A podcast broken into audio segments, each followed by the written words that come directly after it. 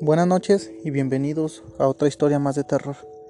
Esta historia me la hace llegar un trabajador de Crivisa desde Lerdo, Durango, México.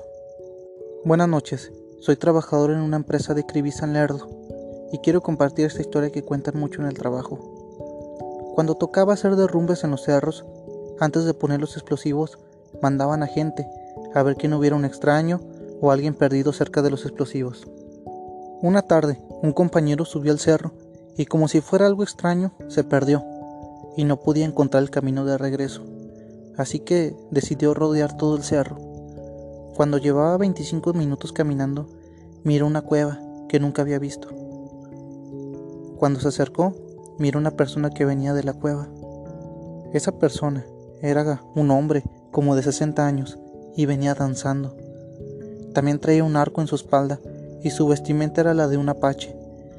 Le empezó a gritar en un idioma raro. Decidió dejarlo en paz y cuando llegó con nosotros nos contó lo que había visto.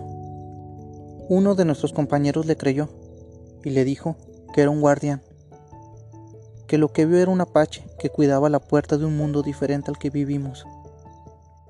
Cuentan que si el apache te grita en una lengua que no conoces, lo mejor es dejarlo en paz o te podría matar con su arco pero que si el Apache te invitaba a pasar, lo tendrías que hacer. Adentro de esa cueva encontrarás un mundo nuevo, mucha paz, otro tipo de cielo, otro tipo de personas, y encontrarás muchas riquezas.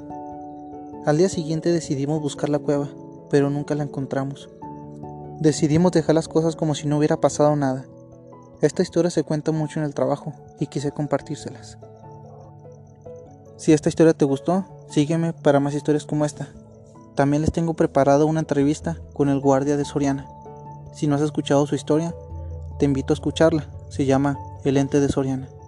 La encontrarás aquí mismo en Spotify. Estaremos platicando y contará otras anécdotas, así que estén pendientes. Si tienes una historia que contarme, házmelo saber a mi WhatsApp 8716 15 6403 o a mi correo electrónico que es duendedo.gmail.com. Buenas noches.